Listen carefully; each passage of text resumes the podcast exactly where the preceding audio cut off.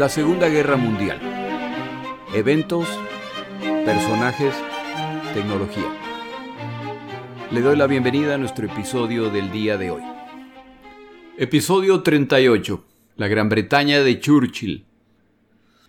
Como siempre, empiezo por agradecer a mis oyentes. En una de las plataformas vi que el podcast recientemente alcanzó el puesto número 6 en la Argentina bajo la categoría Historia. Gracias por su apoyo, gracias como siempre por sus comentarios y puntajes, así como por los comentarios que dejan en mi página web lasegundagm.com. Esta semana me dieron un alegrón. Desde hace algunos meses sorteo un jarro cada mes. El primer jarro lo ganó Maximiliano y el jarro lo despachó mi esposa a mediados de agosto. Finalmente le llegó esta semana. El resto de los jarros despachados tampoco han llegado y ya me estaba preocupando de ser acusado de estafa piramidal o algo así. Enviar los jarros no es barato, ya que no escogemos la opción más barata y nos tenía preocupados que no llegaban. Me alegra que le llegue Maximiliano José, ojalá pronto le llegue su jarro. Quiero agradecer también a Almudena e Izaguirre y a Juan Medardo Rangel por sus donaciones financieras al podcast y sus amables comentarios respecto a mi trabajo. Muchas gracias, me animan y me motivan a continuar. Empezamos nuestro episodio. De acuerdo a Wikipedia, la historia de Gran Bretaña es como sigue. El territorio actual de Inglaterra ha estado habitado por varias culturas desde hace miles de años, pero toma el nombre de Anglos, uno de los pueblos germánicos que se establecieron en el lugar durante los siglos V y VI. Se convirtió en un estado unificado en el año 927 y desde la era de los descubrimientos que comenzó en el siglo XV ha tenido un gran impacto cultural y legal en el mundo. El idioma inglés la Iglesia anglicana y el derecho de Inglaterra, tomado como base para el sistema jurídico de muchos países del mundo, se desarrollaron en Inglaterra y el sistema parlamentario de gobierno ha sido ampliamente adoptado por otras naciones. El Reino de Inglaterra, que desde 1284 también incluía a Gales, fue un Estado independiente hasta 1707, fecha en la que se firmó el Acta de Unión con Escocia para crear el Reino de Gran Bretaña. En 1801 el Reino de Irlanda se unió al Reino de Gran Bretaña, creando así el Reino Unido de Gran Bretaña e Irlanda, hasta 1922. Con la independencia y partición de Irlanda, desde entonces es el Reino Unido de Gran Bretaña e Irlanda del Norte. Respecto al nombre de esta nación, usted probablemente habrá escuchado distintos nombres.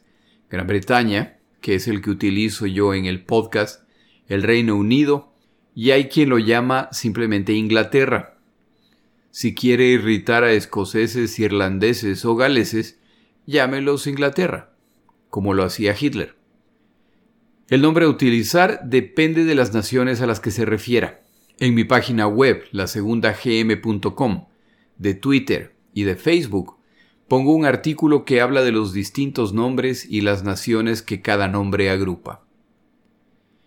A medida que la población de estas islas se desarrolla, empiezan a enfrentar limitaciones en sus recursos y con el ejemplo de España y Portugal, empiezan a conquistar un imperio.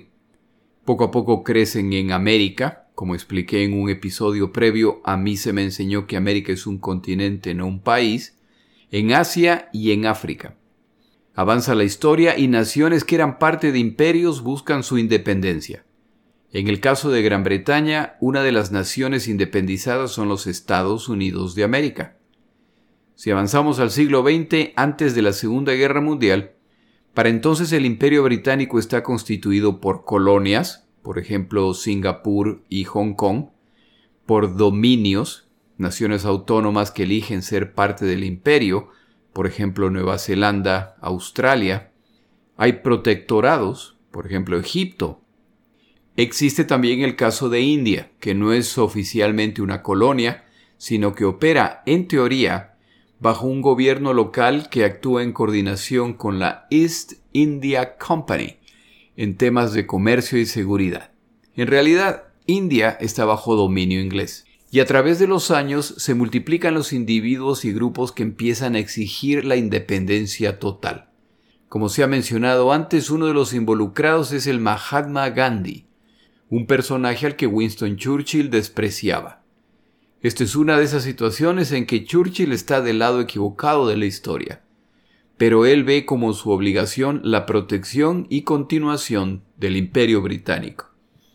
Para la época de Churchill, Gran Bretaña se llama la Mancomunidad de Naciones Británicas. El término formal de Imperio Británico ya no está en vigencia, ya que su asociación con las naciones más grandes ya no es entre el imperio y sus colonias, sino con naciones que disfrutan de distintos niveles de autonomía y que han elegido mantener su asociación con el imperio británico. Si recuerda uno de los discursos de Churchill en los días cuando peleaban solo contra los alemanes, se refería a esas naciones, más allá de los mares que estaban dispuestas a luchar por la patria antigua. Se refería a naciones como Canadá, Australia, Sudáfrica, las cuales eran libres de decidir si se sumaban a la lucha del lado de Gran Bretaña o no.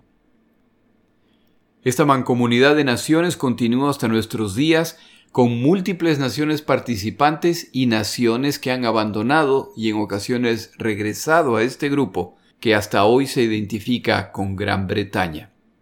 Cuando la Segunda Guerra Mundial arranca en 1939 con la invasión alemana a Polonia, la posición del primer ministro británico está ocupada por Neville Chamberlain. Tras el desastre del avance alemán hacia el oeste en Europa en 1940, Chamberlain pierde el apoyo de miembros de otros partidos, los cuales se niegan a formar un gobierno de coalición para enfrentar la guerra si él es el primer ministro. Esto resulta en la renuncia de Chamberlain y en que el rey Jorge VI convoque a Winston Churchill y lo nombre primer ministro.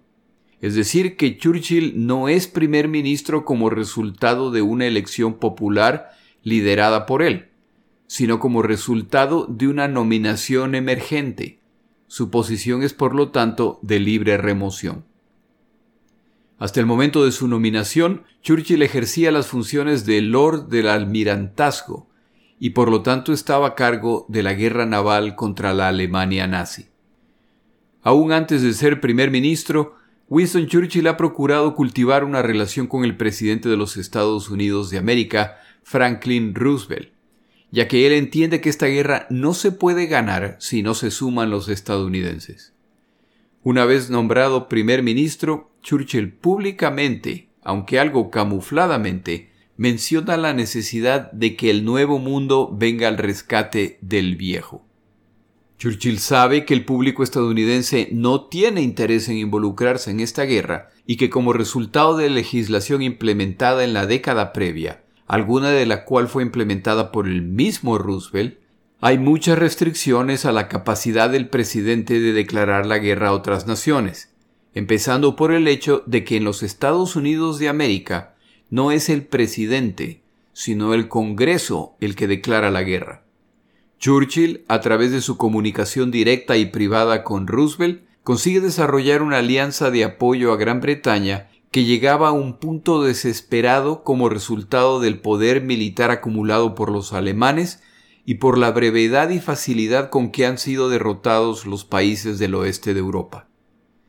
Es el resultado de esta relación entre estos líderes que se crea el plan de préstamo y arrendamiento que da las armas y recursos a los británicos, que para ese momento ya han agotado sus reservas de oro y se han visto obligados a entregar muchas de sus bases a los Estados Unidos de América en arrendamientos por 100 años a cambio de recursos vitales para continuar esta guerra.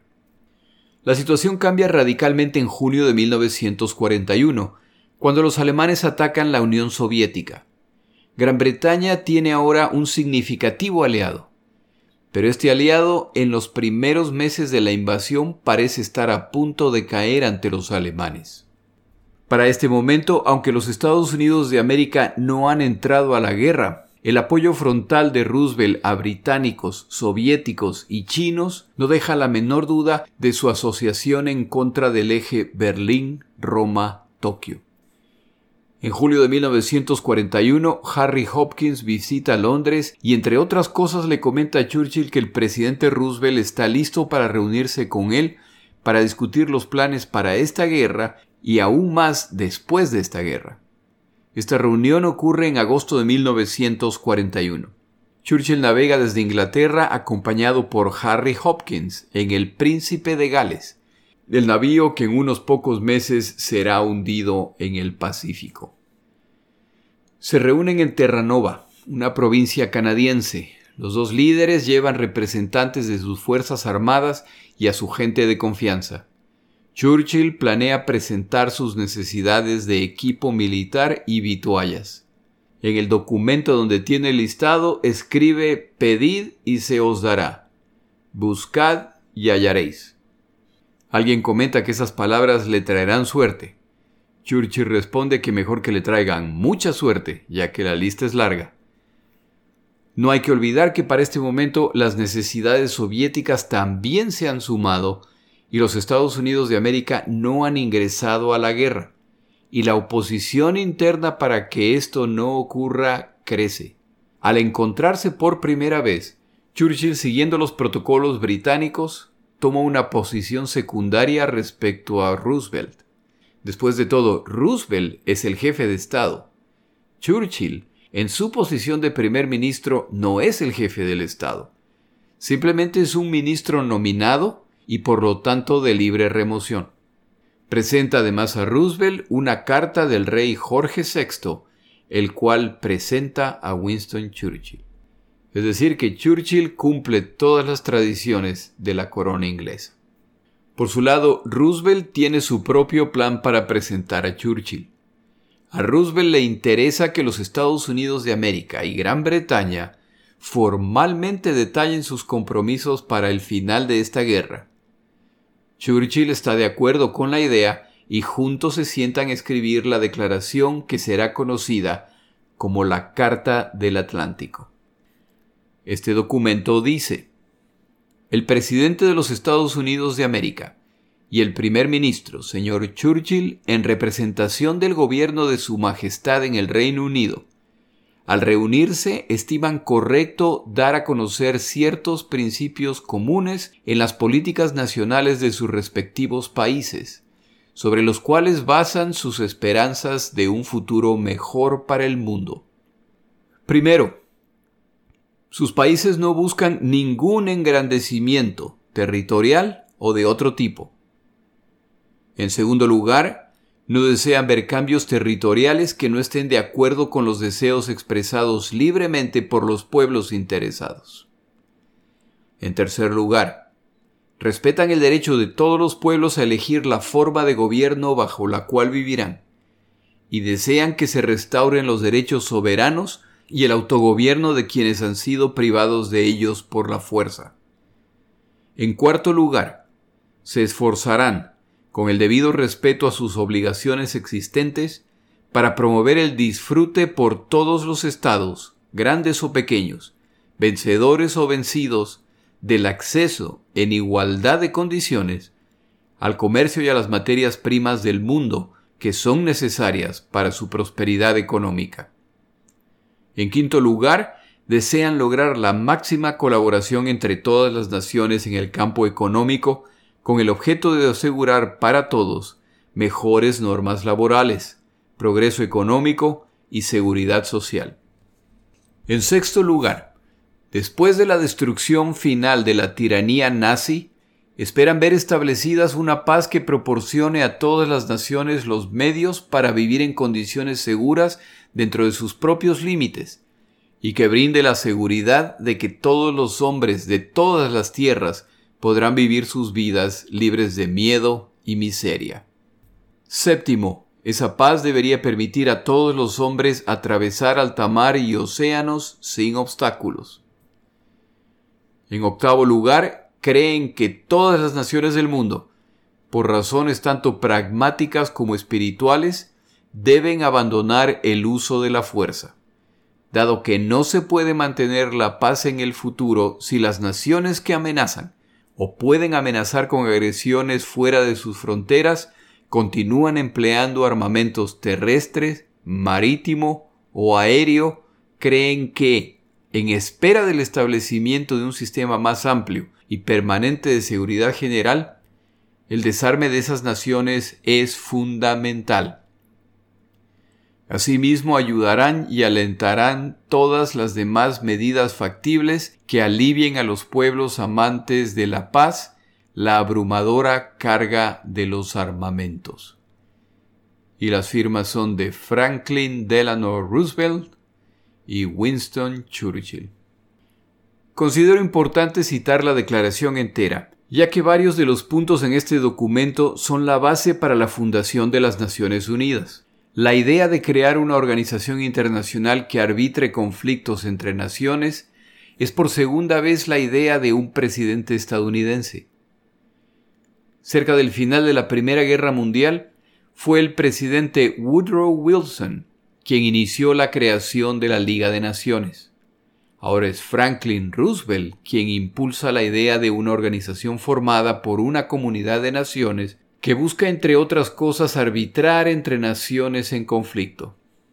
No es sorprendente que Roosevelt sea quien propone la idea.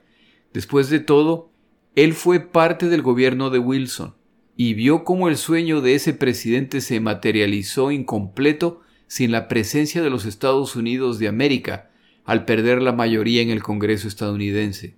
Vio además las muy serias consecuencias de la existencia de esta organización sin la presencia de los Estados Unidos de América. Antes de continuar nuestro episodio, tomamos una pausa.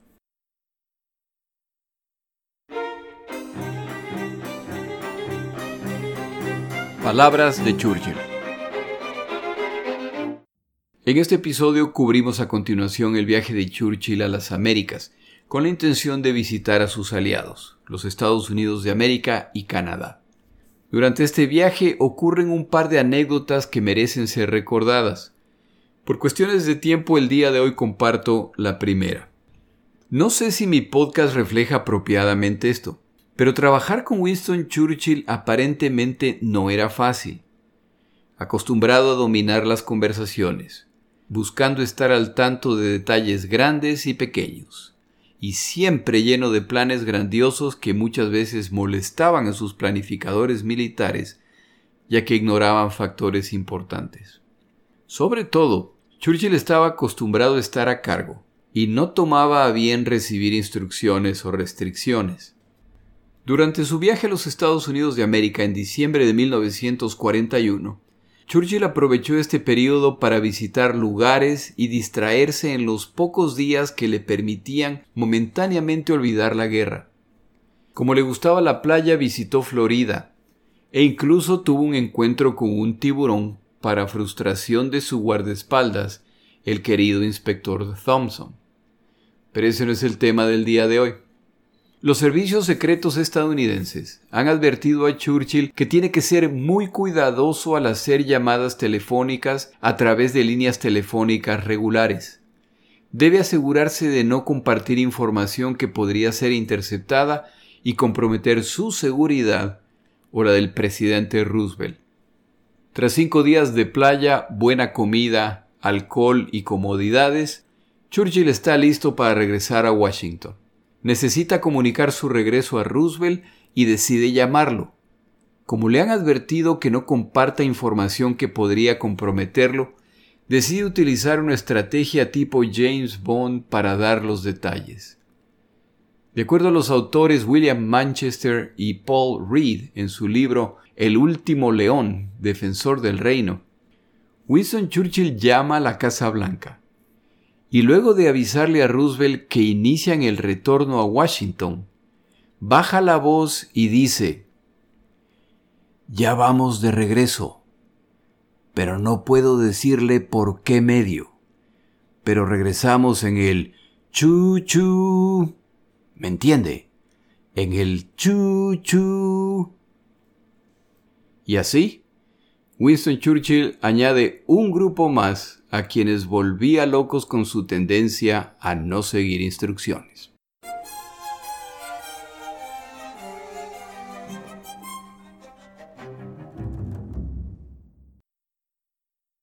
La Carta Atlántica, el documento que acabamos de revisar, aparentemente muy clara y directa, traerá consecuencias de las que hablaremos en su momento.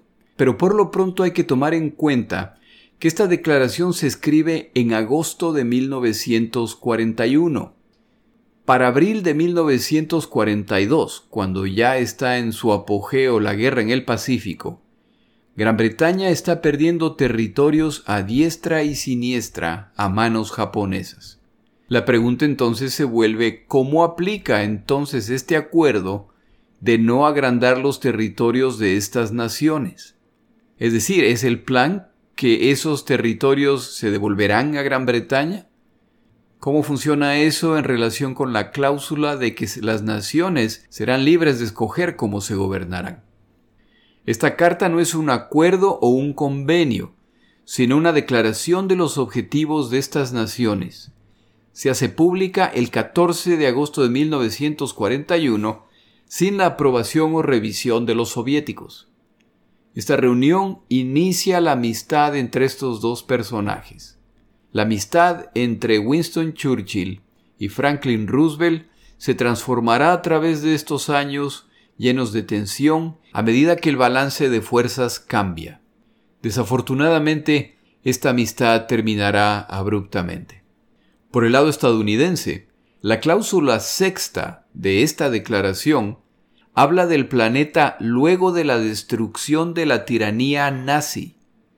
Al margen de cómo quiera llamar esa cláusula Roosevelt, esta es una declaración de guerra, lo que alegra a Churchill, quien confía que pronto traerá consecuencias de parte de Alemania.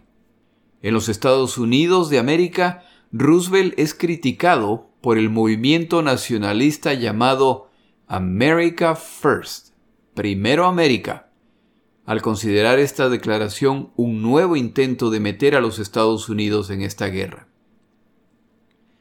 En los meses siguientes se producen tres incidentes entre alemanes y estadounidenses que fácilmente pudieron resultar en una declaración de guerra entre estas naciones.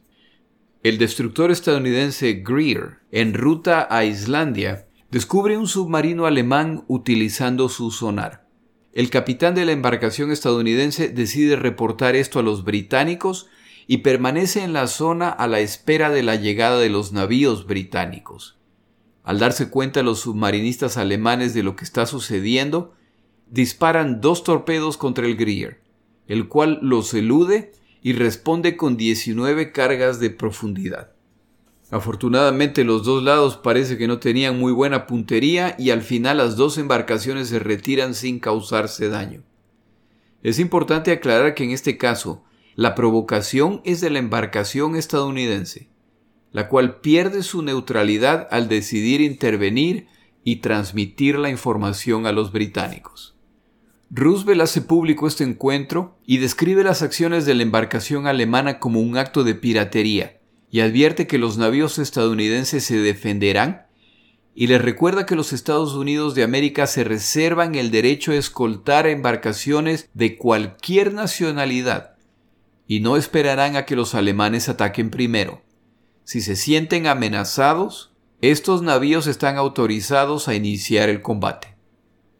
En octubre 17 se produce un segundo incidente, en que un crucero estadounidense en tareas de escolta es impactado por un torpedo alemán y 11 marinos estadounidenses mueren.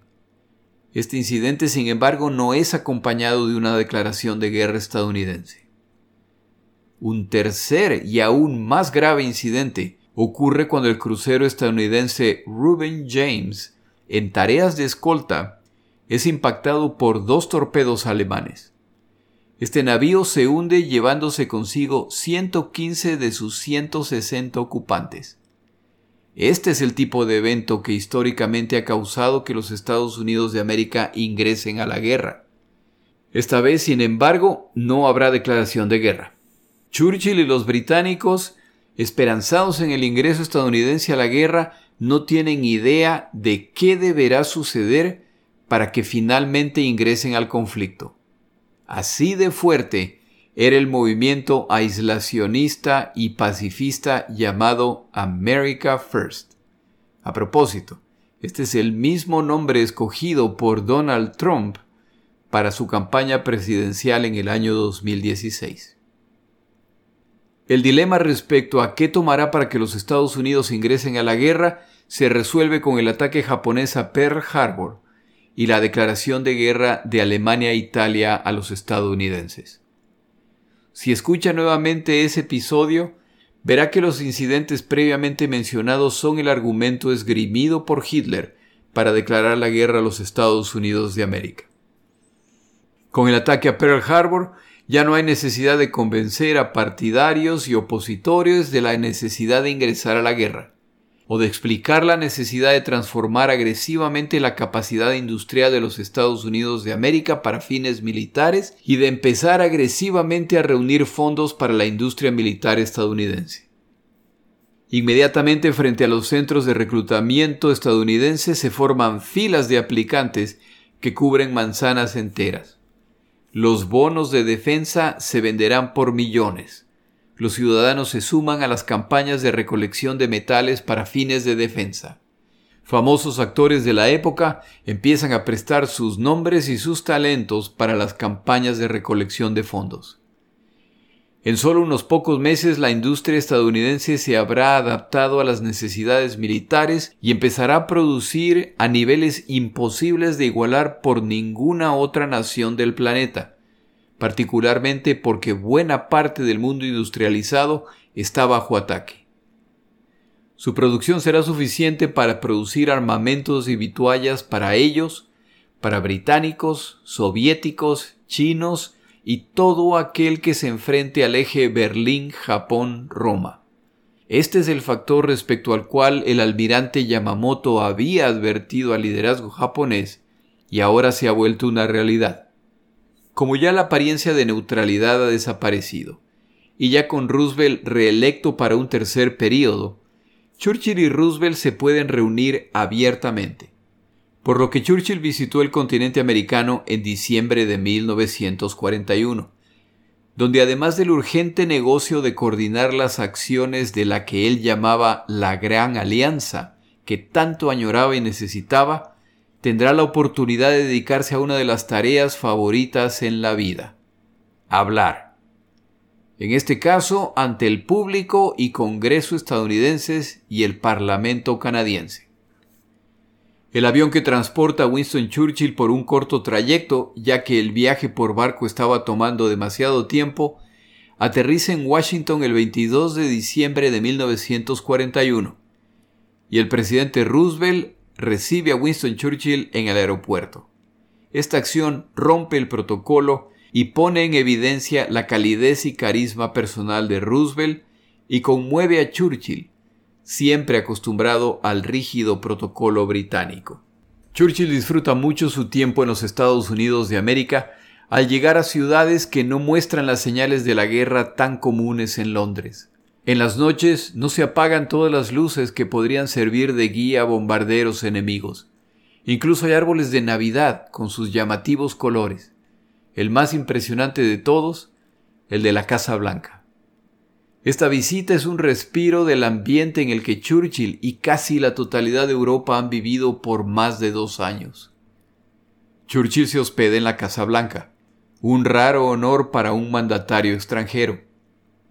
Se lo ubica en una habitación cerca de Harry Hopkins, el confidente de Roosevelt y el cual visita a Gran Bretaña periódicamente, llevando y trayendo mensajes para Roosevelt. Pronto Churchill y Roosevelt empiezan a hablar de la estrategia a futuro para derrotar al eje. Churchill tiene entre su agenda no declarada asegurarse de que el reciente ataque japonés no cambiará las prioridades estadounidenses. Europa es primero. Esta idea, por supuesto, tiene el problema de que la furia que siente el pueblo estadounidense no es contra los alemanes, sino contra los japoneses.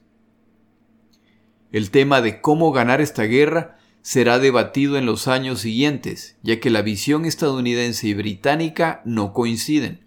Los británicos, Churchill en particular, ven como un paso lógico completar la campaña en África, de ahí saltar al continente, es decir, a Italia y avanzar hacia Alemania. La visión estadounidense es distinta. China es más importante que África. Hay muchos que ven África como una distracción. Esto les permitirá concentrarse en los japoneses. Los estadounidenses sugieren además un desembarco en el continente, específicamente en Francia. Las dos propuestas resultan en la apertura de un segundo frente contra Alemania. Pero como se puede ver, las estrategias son muy distintas. Al final, se acuerda fortalecer a Birmania, lo que potencialmente evita la caída de la China y de la India. Respecto a Europa, la invasión deberá esperar. Hay una necesidad urgente que debe ser controlada antes de hacer grandes planes.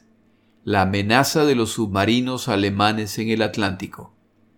Mientras sigan acosando y hundiendo embarcaciones aliadas, no es posible pensar en mandar cantidades significativas de tropas y equipo a Gran Bretaña.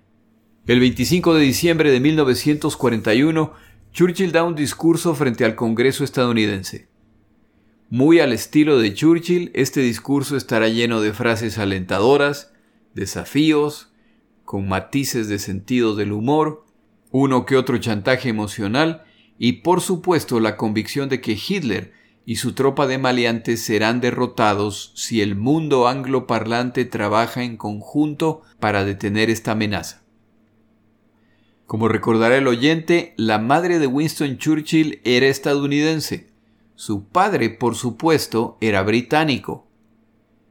Respecto a este punto y al inicio de su discurso ante el Congreso de los Estados Unidos, luego de agradecer la invitación para hablar frente al Congreso estadounidense, Churchill declara, No puedo dejar de pensar que, si mi padre hubiera sido estadounidense, y mi madre británica y no al revés.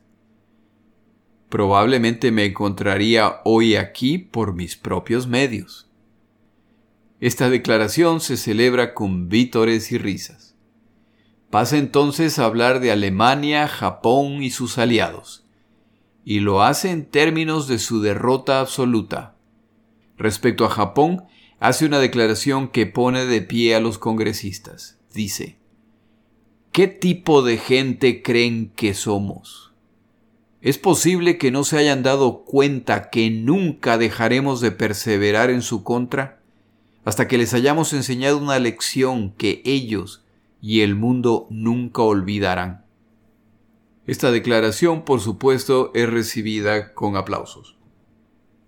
Esa noche Churchill se encuentra en su cuarto en la Casa Blanca y decide abrir una de las ventanas. Al hacerlo, siente un intenso dolor en el pecho y le falta el aire. El doctor Wilson, quien viajaba acompañando a Churchill, lo revisa y determina que ha sufrido un ataque cardíaco menor. Unilateralmente decide ocultar esto a su paciente y simplemente le recomienda tomar unos días de descanso y que por unos días debería monitorear su pulso. Aún sin saber el diagnóstico completo, el cual Churchill no sabrá por algunos años, él sabe que algo serio le ha ocurrido, y por los siguientes días demandará constantemente que le tomen el pulso, pero que no le digan si algo está mal. Sabe que no puede descansar. Todo esto se hace en secreto para evitar dar una imagen de debilidad frente a los estadounidenses. Dos días después del incidente, Churchill viaja por tren a Canadá para visitar al primer ministro Mackenzie y agradecerle por la participación canadiense y sus sacrificios durante esta guerra. Los canadienses combaten junto a los británicos en varias naciones. Algunos han sido hechos prisioneros en Asia como resultado de los ataques japoneses. Su flota naval ayuda a proteger los convoyes rumbo a Europa. Winston Churchill es invitado al Congreso canadiense. Los temas son similares a los presentados ante el Congreso estadounidense. La parte más conocida de este discurso ocurre cuando Churchill recuerda las palabras del comandante francés Maxime Weygand durante la caída de Francia en 1940. Tras combatir inicialmente contra los alemanes, Weygand fue uno de los que estuvo de acuerdo con la firma del armisticio que inicia la caída de Francia. Churchill recuerda al Parlamento canadiense que al firmar el adverticio, Weigon predice que solo en tres semanas a los británicos les habrán cortado el cuello como a una gallina. En este momento toma una pausa, mira fijamente a los parlamentarios y declara, Tremenda gallina. El auditorio estalla en risas y vítores. Cuando se calman un poco, añade, Tremendo cuello. La promesa a los canadienses es que vienen tiempos difíciles, pero que si japoneses y alemanes quieren jugar rudo, los aliados también son capaces de hacer esto y vencerán a sus rivales, pero no antes de pasar por tiempos duros. En mi página web y en mis páginas de Twitter y Facebook pongo un breve video de este discurso. Por supuesto, está en inglés. Ya de regreso en los Estados Unidos de América, junto con Roosevelt se dedican a escribir el listado de principios fundamentales de una organización global que inicialmente se llamaría los poderes asociados, pero que finalmente se la conocerá como las Naciones Unidas. El primero de enero de 1942, con la aprobación de 26 naciones, se emite la Declaración de las Naciones Unidas y nace así esta organización que sobrevive hasta nuestros días. En mi página web, lasegundagm.com, pongo un artículo de las mismas Naciones Unidas en que se refieren a este evento. El viaje de Churchill a América es un éxito en muchos sentidos. Ha podido visitar Canadá, un dominio que ya pelea en esta guerra, ha podido finalmente visitar libremente los Estados Unidos de América para coordinar sus acciones con su aliado Roosevelt, con la ventaja adicional de que ya no hay necesidad de hacerlo en secreto o convencer a nadie de que involucrarse en esta guerra es la decisión históricamente correcta. Finalmente regresa a Gran Bretaña luego de obtener los compromisos necesarios. La realidad, sin embargo, es más complicada. Y una vez superada la emoción, Churchill deberá enfrentar una crisis política en casa. En Asia las derrotas se siguen sumando. Singapur está a un poco más de un mes de caer. Birmania está combatiendo y es la última defensa contra una invasión japonesa a la India. La guerra en el desierto está muy lejos de ser decidida y Rommel prepara sorpresas para los británicos. Por el lado estadounidense, las Filipinas resistirán por alrededor de cuatro meses antes de su inevitable caída. Todos estos compromisos alcanzados se dan entre dos aliados sin mucha consideración del tercer aliado, que es el cual se encuentra en una lucha mortal contra Hitler, sin evidencia clara de quién resultará triunfante. El hecho evidente más claro que estos líderes, en particular Churchill, se niegan a ver es que el imperio británico, al margen del resultado final de esta guerra, está muriendo y nunca volverá a ser el mismo. En los pocos meses del inicio de la guerra contra el Japón, los aliados están desesperados por alguna victoria en el Pacífico. Y es el presidente Roosevelt quien ordena se desarrolle un plan para mostrarle al Japón que pueden haber avanzado claramente en el Pacífico, pero que ellos tampoco son inmunes al ataque de las fuerzas estadounidenses. Los portaaviones estadounidenses pronto lanzarán su primer ataque en esta zona. Antes de hablar de estos eventos, debemos tomar un desvío para hablar de las realidades de la guerra. Por esta razón, nuestro siguiente episodio se centrará en la visión de los civiles en medio de la Segunda Guerra Mundial. Mi nombre es Jorge Rodríguez, gracias por acompañarme. Para información adicional respecto a este episodio, las notas de este podcast, que incluyen la narración de este episodio, así como acceso a resúmenes, videos, documentales y materiales adicionales gratuitos disponibles en el Internet, por favor vaya a Amazon y busque el libro La Segunda Guerra Mundial eventos, personajes, tecnología. Al comprar estas notas me ayuda y me apoya financieramente. Puede encontrar información adicional en mi página web lasegundagm.com. Muchas gracias.